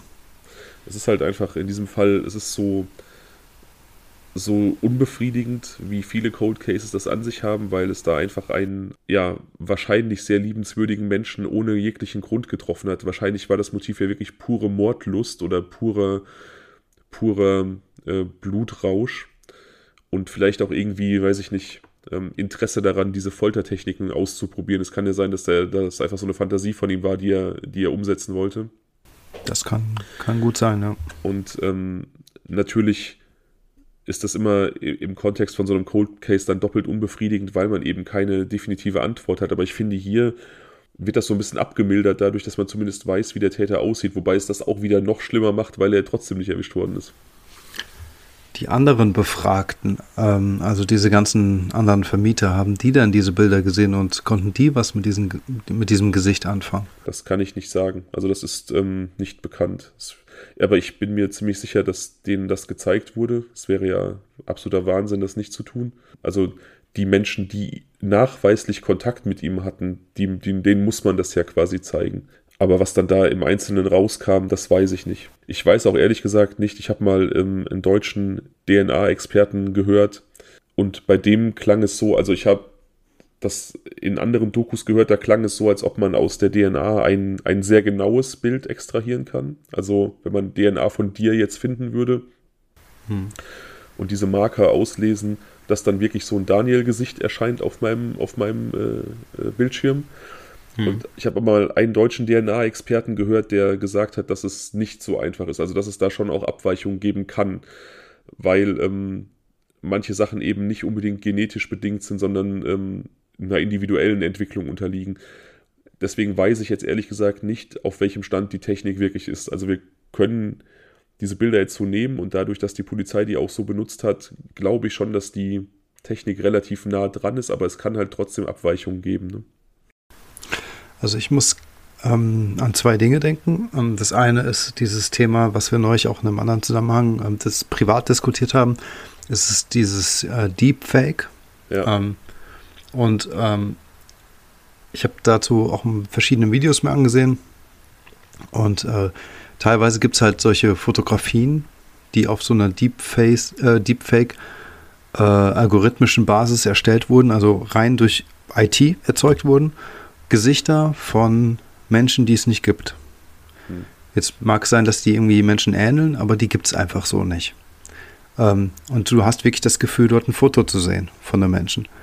Was, ähm, finde ich, natürlich auch dazu führen kann, dass man halt hier, ähm, wenn man jetzt so ein, ja, so ein CGI-Phantombild von so einem potenziellen Täter hat, dass man einfach auch komplett daneben liegen kann, beziehungsweise oder auch nur knapp daneben liegen kann. Weißt es kann ja vielleicht auch sein, dass, ähm, weiß nicht, das Kinn weniger stark ausgeprägt ist, die Augenpartie einfach doch noch eine andere sind und dass diese Person deswegen halt nicht gefunden wird. Und das ist das, ein, das ist das eine. Und das, das zweite, was ich noch sagen wollte, ist, wir haben uns da wiederum in einem anderen Kontext zu diesem ähm, MyHeritage einmal ausgetauscht, mhm. weißt du? Ähm, wo es darum ging, dass man mittels seiner DNA ähm, äh, weil eben, na wie war das doch, in der DNA gewisse Merkmale gespeichert sind, die auf gewisse kulturelle oder auf Regionen zurückschließen lassen können, weil zum Beispiel irgendwie die Luft ganz besonders ist in gewissen Regionen oder Wasser, die, das, das Trink, Wasser. Trinkwasser, Nahrungsmittel, genau. Man kann. Genau, und da wird, da wird, ja genau, und da würde mich halt einfach interessieren, ob man so diese ähm, diese, diese, diese Theorie mit diesem rumänischen Akzent an nicht einfach durch so eine Nachforschung einfach auch bestätigen könnte. Ja, das scheint ja hier passiert zu sein, weil da wird ja auch, wie gesagt, ähm, als, als Herkunftsort der, der DNA tatsächlich auch dieser südosteuropäische Raum ähm, ausgewiesen auf diesem, auf diesem äh, Bild mit den, mit den verschiedenen Daten. Okay. Also da. Aber kann man, kriegt man das nicht genauer hin? Nee, also man kann das, man kann das jetzt auch nicht so genau eingrenzen. Ja. Und es, es gibt tatsächlich da auch, da auch so ein bisschen, wie soll ich sagen, dass dieses System ist auch nicht ganz unumstritten. Sagen wir es mal so. Und das war vor 20 Jahren, ne? Also da war es vielleicht auch noch ein bisschen was anderes. Das kann sein. Ich weiß nicht, inwieweit das nochmal aktuell gehalten wurde, ne? Aber ja, also wir können davon ausgehen, dass, dass ähm, es da zumindest starke Ähnlichkeiten zu diesem Bild wahrscheinlich geben wird, aber in Nuancen kann das sicherlich abweichen. Das kann natürlich auch ein Grund dafür sein, warum er dann doch nicht erwischt wurde. Ne? Dieser Robert Cooper. Denn wenn man sich das ansieht, das ähm, gezeichnete Phantombild ist ja wirklich durch Zeugenaussagen entstanden, auf klassischem Weg mit einem Polizeizeichner. Und diese, diese Zeichnungen, die aus der DNA quasi extrahiert wurden, das sind ja schon, das ist ja schon recht unterschiedlich. Also, das sind ja schon zwei verschiedene Menschen. Wie gesagt, das Phantombild sieht ein bisschen aus wie Christopher Walken, da hast du recht, und das erkenne ich halt auf diesem äh, künstlich hergestellten Bild so gar nicht. Ne, überhaupt nicht. Ein ganz anderer Mensch. Nur, die, nur diese Augenpartie, ne? Also diese Augenpartie, die ist wiederum zwischen diesem gezeichneten Phantombild und diesem, ähm, ja, diesem äh, Überwachungskamerabild, ähm, finde ich, da sehe ich eine gewisse Ähnlichkeit durch diese leichten Augenringe. Hm. Und diese, diese, Art, diese Art der Augenringe unterscheiden sich nämlich so ein bisschen von denjenigen Augenringen, die auf diesen äh, animierten äh, Bildern zu sehen sind. Weißt du? Also das, wie soll ich das sagen? Das sind einfach äh, ja verschiedene Arten von Augenringen. Da hätte ich mir jetzt ge gedacht, dass wenn die schon so ein Bild animieren lassen mit ähm, dieser DNA-Technik, dass sie dann zumindest halt auch die vorliegenden Erkennungsmerkmale, die wir haben, und das sind halt diese Augenpartien, ähm, durch dieses Bild ähm, dort mit einfließen lassen. Ja, guter Punkt. Ähm, das stimmt. Ja, das ist auf jeden Fall der. Und dann hätte man vielleicht wiederum eine Ähnlichkeit zu einer Person, die äh, vielleicht wirklich irgendwo gesehen wurde. Ja, ich glaube, man muss auch als, als ähm, Zeuge, wenn man befragt wird ähm, und solche Bilder vorgelegt wird, muss man sich, glaube ich, auch ein bisschen frei machen davon, dass man jemanden gesehen hat, der wirklich genau so aussieht. Also ich glaube, man muss da schon auch für sich selber vielleicht ein bisschen extrahieren. Das ist natürlich auch schwierig. Also insofern, ja, keine Ahnung. Ja, man sieht so oft irgendwelche Menschen, weißt du? Also ich finde das halt total schwierig zu sagen, ja, ich habe mal vor einem Monat den und den Kunden im Handyladen gehabt oder so, weißt du? Also, oder den und den Menschen mal dort und dort begegnet. Also auf der, auf der anderen Seite gibt es ja, auf der anderen Seite gibt's ja ähm, dann auch teilweise Zeugenaussagen, die sich nach, oder Zeugen, die sich nach Jahren noch an Menschen erinnern konnten. Also ähm, ich weiß nicht, ob du den Fall Martin Ney kennst, der sogenannte ja. schwarze Mann, der über Jahrzehnte hinweg in Deutschland Kinder missbraucht und aus irgendwelchen Landschulheimen entführt und vergewaltigt und auch umgebracht hat. Und zu dessen Ergreifung hat letzten Endes die Zeugenaussage von einem Bundeswehrsoldaten geführt, der joggen war im Wald und da diesen, diesen Täter mit einem Kind zusammen im Auto gesehen hat und sich sieben Jahre später an diese Situation erinnern konnte und auch die beiden Personen so genau beschreiben konnte, dass die Polizei daran mitarbeiten konnte. Das ist mir ein absolutes Rätsel, wie sowas gehen kann, wirklich. Ja, aber es also, also ich vielleicht vielleicht funktioniert dabei bei meinen Synapsen irgendwas nicht richtig, aber ähm, das könnte ich nicht. Ich kann es vielleicht kurz danach oder mh, mm, es gibt ja solche kognitiven Trainingsmöglichkeiten, dass du dein Erinnerungsvermögen bewusst stärkst, indem du Dinge miteinander kombinierst. Ne? Du wirst dir eine Zahl merken und kombinierst es im Kopf mit einer Farbe oder so. Ungefähr so funktioniert das. Ähm, aber da machst du es ja bewusst und absichtlich. Nur wenn du mal joggen gehst und dann durch Zufall einen Mann mit einem Kind im Auto siehst, also dann muss es ja zumindest eine Erinnerung sein, die ihm in dem Moment sehr wichtig gewesen ist. Ja, also und dann frage sein. ich mich, ja, und dann frage ich mich aber, wieso hat er nicht dann schon sich bei irgendwem gemeldet. Ja, er war danach wohl irgendwie längere Zeit im Ausland und hat dann auch diese Verhandlungen gar nicht so mitbekommen. Und als er dann wieder da war und dann dieser Fall häufiger in den Medien war, hat er sich daran erinnert. Und es kann ja sein, also ich, ich habe das auch, ich habe auch irgendwelche Erinnerungen von, von irgendwelchen Begebenheiten, von irgendwelchen äh, Gesprächen oder, oder Partys von vor 20 Jahren oder so, die aus irgendeinem Grund einfach in meinem Kopf extrem verankert sind, obwohl da gar nichts Großartiges passiert ist, aber wo ich quasi das Setting und was die Leute anhatten und was ich selber getragen habe, ganz, ganz plastisch beschreiben kann, weil das einfach super hängen geblieben, warum auch immer. Ne? Ja, du darfst aber nicht vergessen, dass du, äh, dass du ein übermenschliches Elefantenhirn hast und äh, du dir relativ viele Sachen merken kannst. Hatte dieser Bundeswehrtyp scheinbar auch.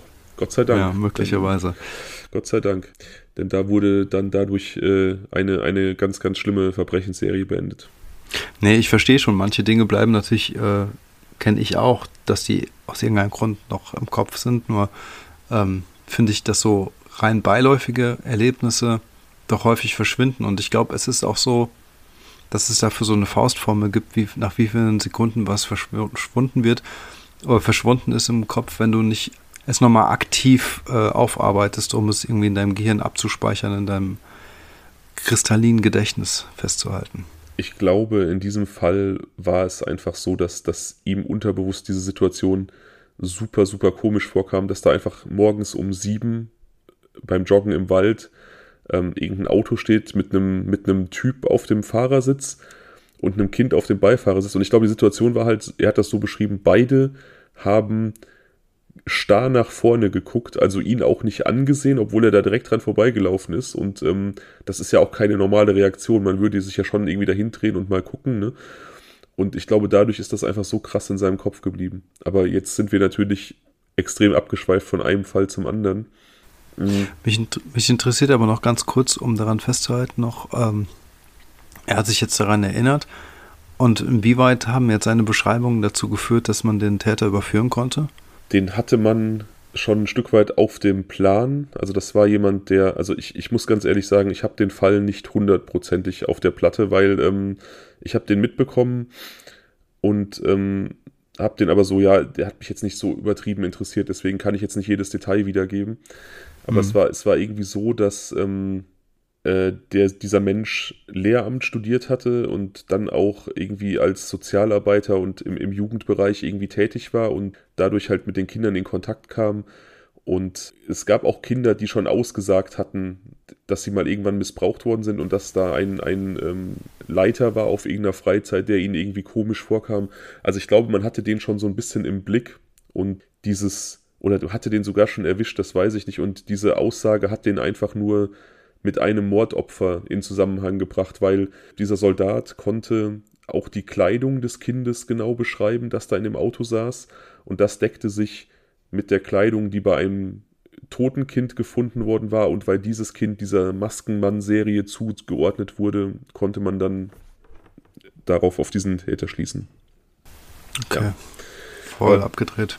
Wie gesagt, ich habe es nicht hundertprozentig auf der Platte, aber ähm, da gibt es eine ziemlich geile Doppelfolge von Verbrechen von nebenan. Das kann ich dir mal ans Herzen legen. Also ich, äh, ich gebe ja selten Podcast-Tipps, gerade Daniel, äh, weil ähm, ich immer Angst habe, dass Daniel dann irgendwelche Fälle hört, die hier noch drankommen.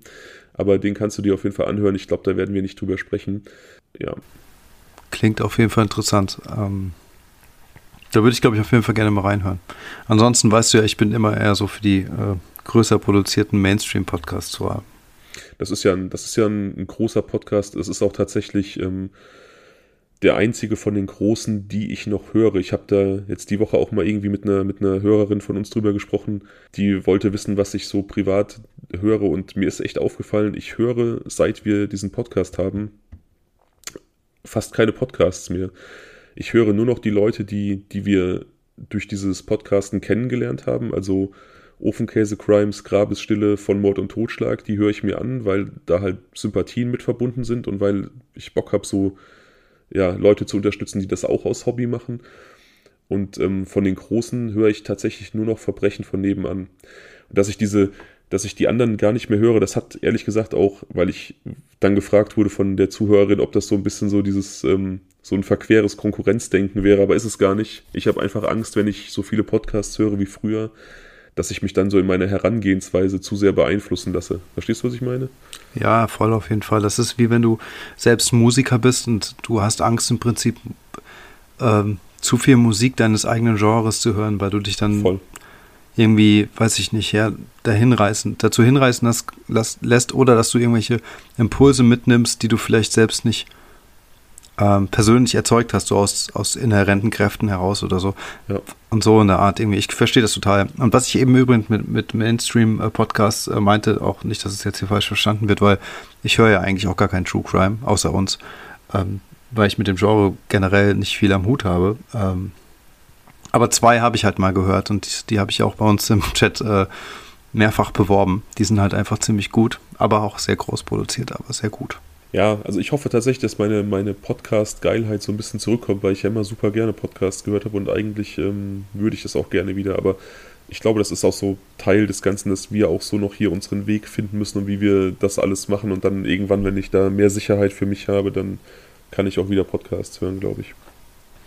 Ja, aber weißt du, ich finde das grundsätzlich ist es eigentlich auch wurscht, weil ähm, man ist ja an der Stelle einfach auch nur äh, Konsument und Zuhörer und ähm, manchmal hat man halt einfach auf gewisse Ting, Dinge Lust und manchmal auch nicht, weißt du? Also jetzt mal ganz äh, ja.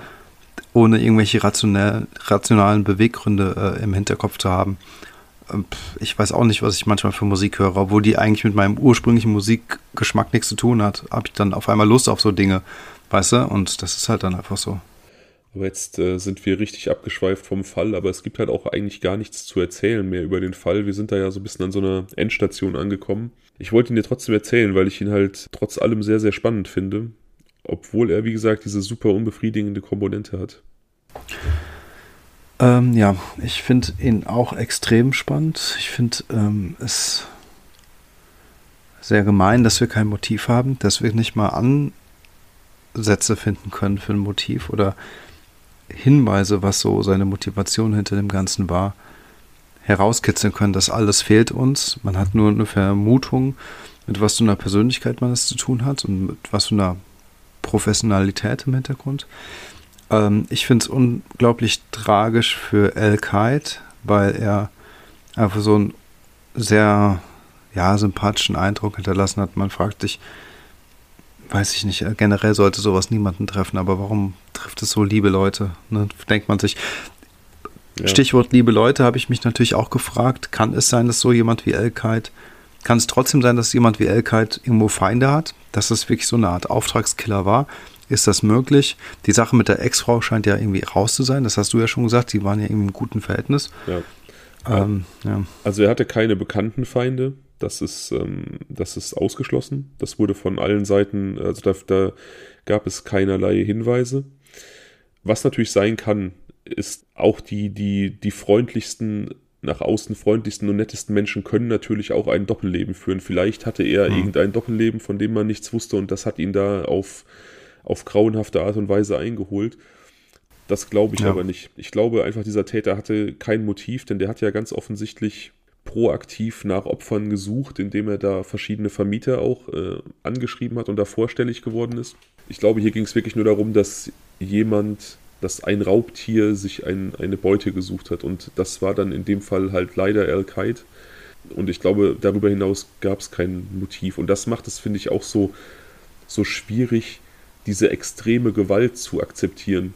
Weil da ist ja jemand wirklich abgeschlachtet worden. Und das kann man sich irgendwie erklären, finde ich, wenn eine hohe Emotionalität beim Täter vorliegt, wenn es irgendwas gibt, was das erklärbar macht. Aber in diesem Fall einfach einen wildfremden Menschen so zu misshandeln und dann zu töten, ohne irgendwelchen Grund, das ist immer sehr, sehr schwer nachvollziehbar, finde ich. Ja, für mich auch. Und ich finde, das führt uns halt so ein bisschen zu diesem, ähm, zu dieser Serientäterschaft, weil wir gewisse Motivlagen ja für uns ausgeschlossen haben. Wir haben gesagt, ähm, wir glauben nicht, dass es äh, ein Auftragskiller ist, weil er keine Feinde hatte, vermutlich. Wir wissen es nicht, ob er ein Doppelleben hatte.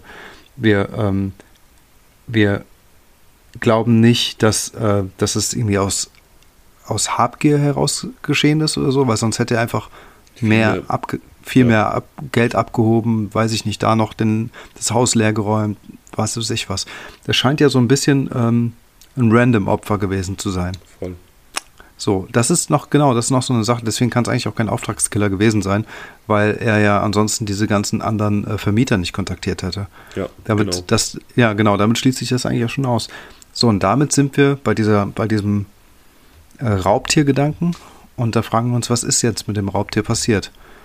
Lebt das Raubtier noch oder äh, weiß ich nicht, ist er jetzt Teil der Gruppe Wagner oder was ist los mit dem? Weißt du? Also, das ist das, was man sich fragt. Also, wenn diese damalige Alterseinschätzung so in seinen 30ern gestimmt hat, dann ist er jetzt so Mitte 50. Noch relativ jung, wenn er nicht irgendwie gestorben ist. Ne? Also, wahrscheinlich in einem Alter zumindest, dass er nicht eines natürlichen Todes bis jetzt gestorben ist. Ähm, nee. Also gehe ich schon davon aus, dass er noch irgendwie unterwegs ist. Und wie gesagt, wir wissen es nicht. Es gibt nichts, was darauf hindeutet.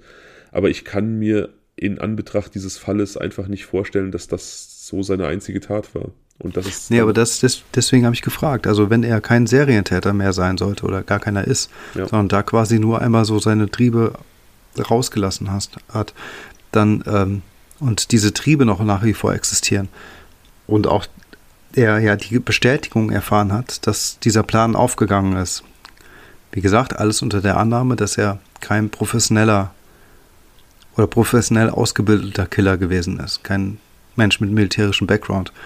Sondern dass er einfach nur gesehen hat, okay, er hat jetzt diese Erfahrung gesammelt und es hat funktioniert. Und er hat aber nach wie vor diese Triebe in sich, weil er die einmal schon hatte. Mhm.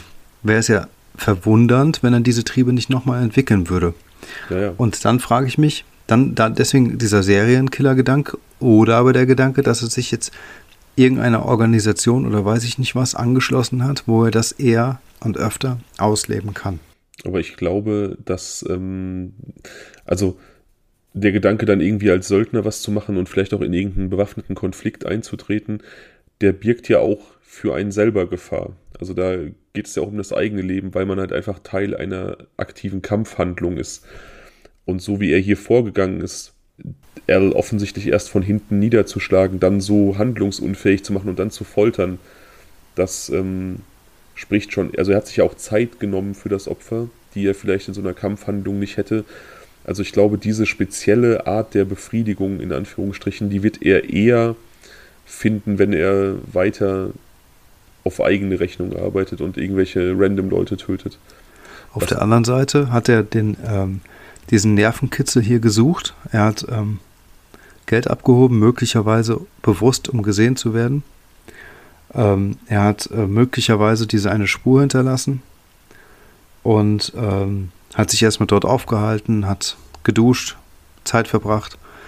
Das heißt also, er hat da irgendwo einen gewissen Nervenkitzel vielleicht gesucht und diesen Nervenkitzel würde er auch in einer anderen Form in einer vielleicht auch für sich gewünschten, extremeren Form in ähm, bewaffneten Konflikten finden. Es ist möglich. Wie gesagt, es ist durchaus möglich. Wir wissen halt einfach leider nichts über diese Person. Was ich mich noch gefragt habe, wie haben sich wohl diese, diese anderen von ihm kontaktierten Vermieter gefühlt? Ich meine, das muss ja auch ein, mhm.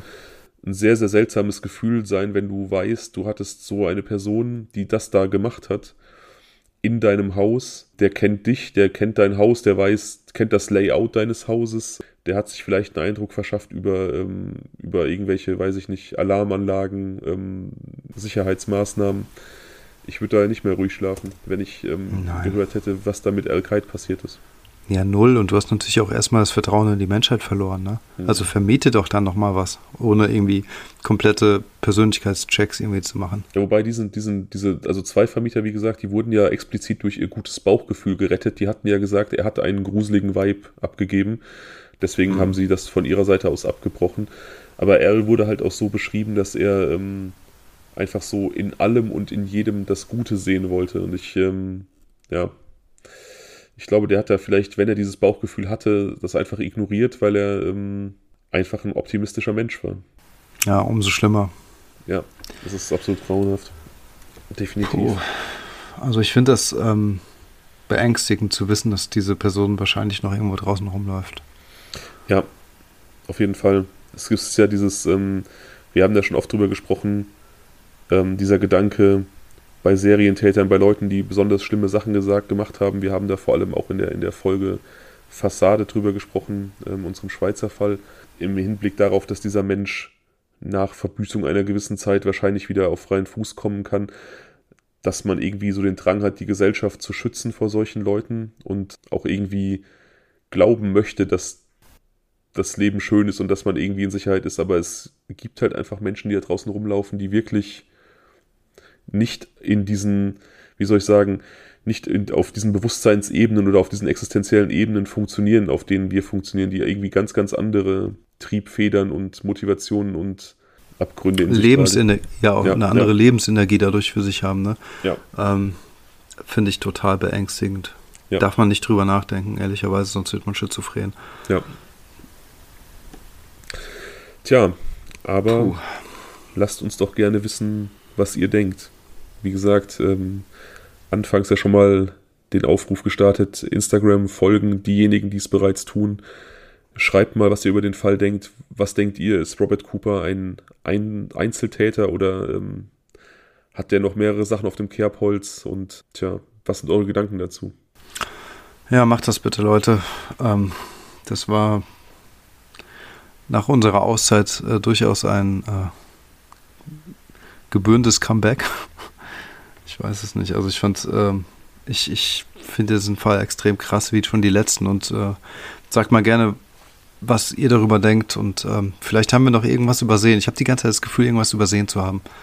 Wie ich in der letzten Folge auch, da hatten wir das auch. Und, und da, also in der letzten Folge war es wirklich so, also Prediger, da ähm, hat man wirklich die ganze Zeit das Gefühl, es liegt irgendwie noch ganz klar auf der Hand ähm, und man kommt einfach nicht drauf.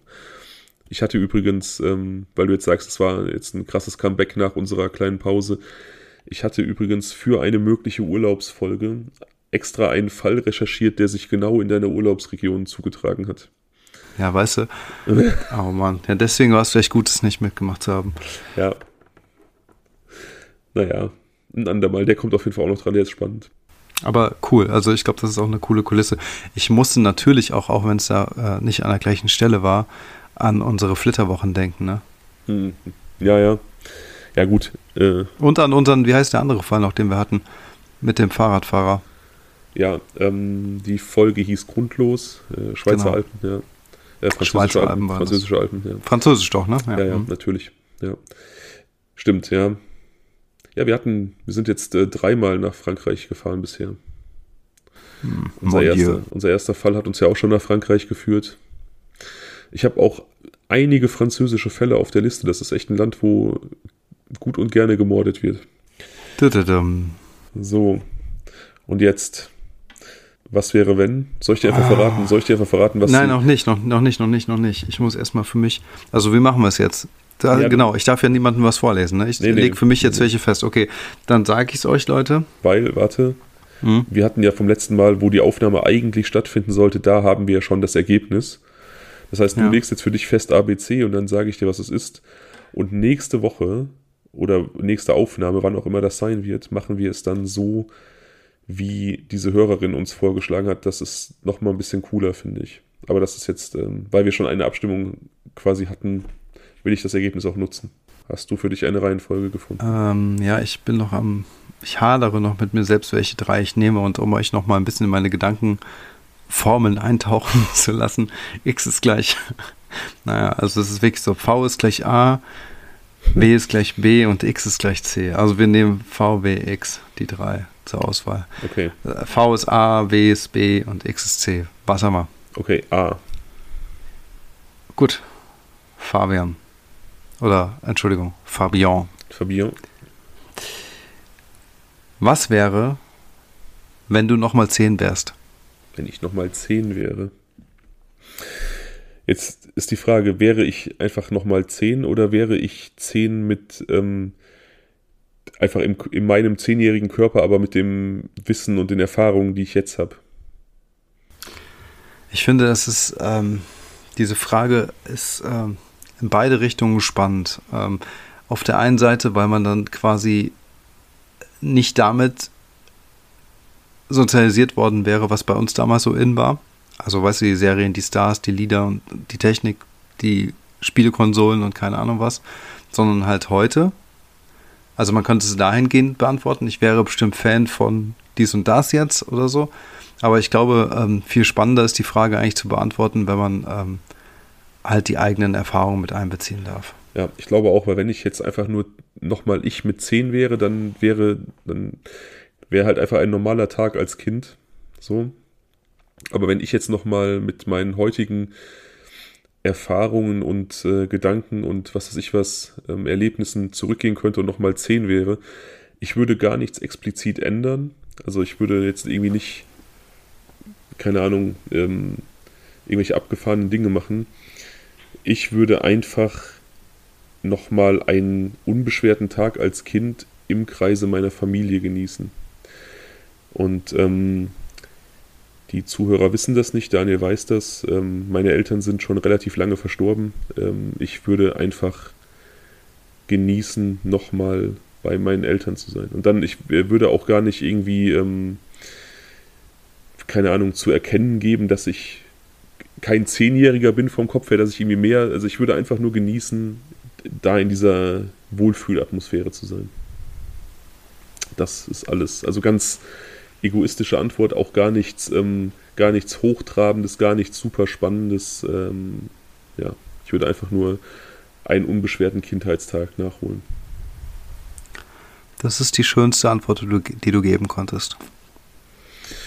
Tja, ich meine, was soll man auch sonst machen mit 10? Ne? Aber das wäre tatsächlich schön. Also man kann die Zeit ja nicht zurückdrehen.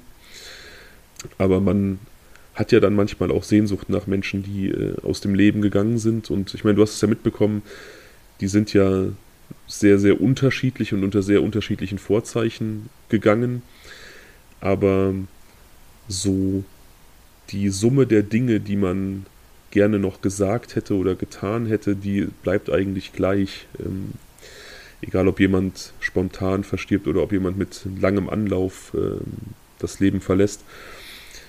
Und ähm, insofern wäre es einfach nur schön, nochmal, auch wenn es nur für einen Tag wäre, die Zeit zurückdrehen zu können.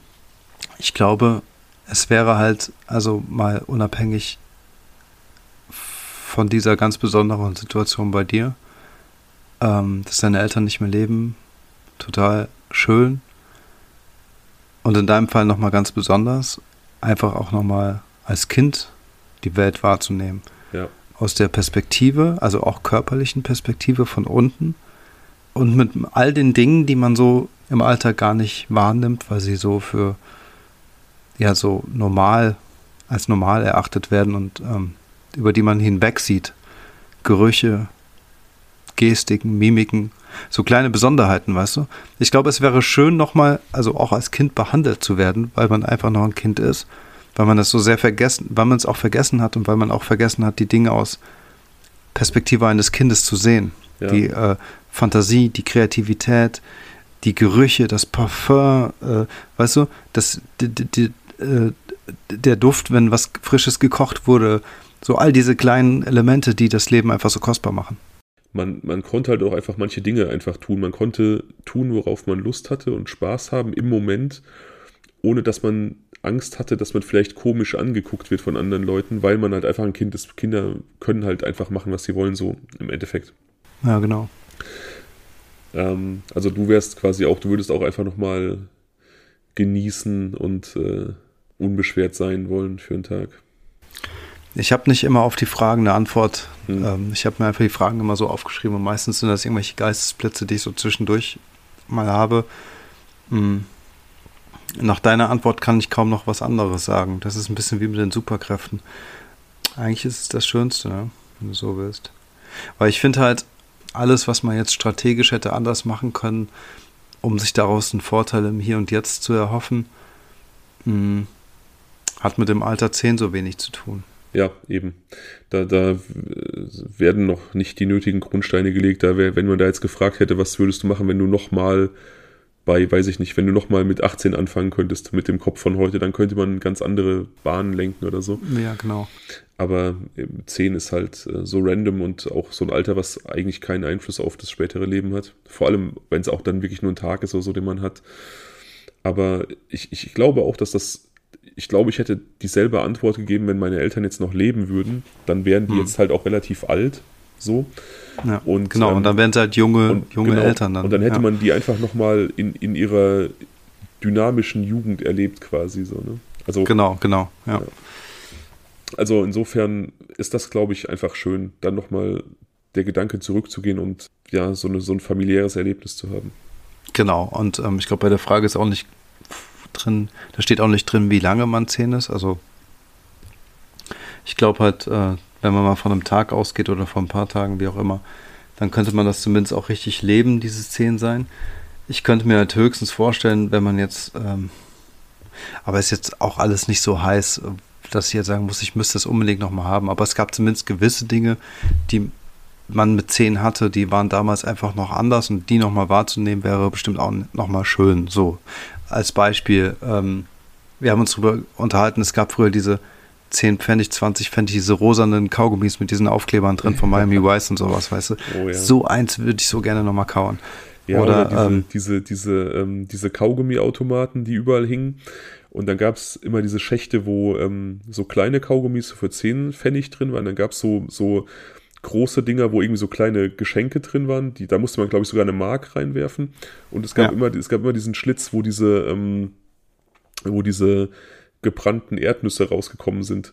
Und einfach diese, wenn man da heute so drüber nachdenkt, wie ekelhaft und unhygienisch diese Dinger waren, diese, diese Automaten, wo in diese Ausgabeschlitze irgendwie jeden Tag 100 schwitzige Kinderhände reingepackt haben, so. Aber man hat es einfach voll gefeiert, ne? Ich, keine Ahnung. Richtig geil.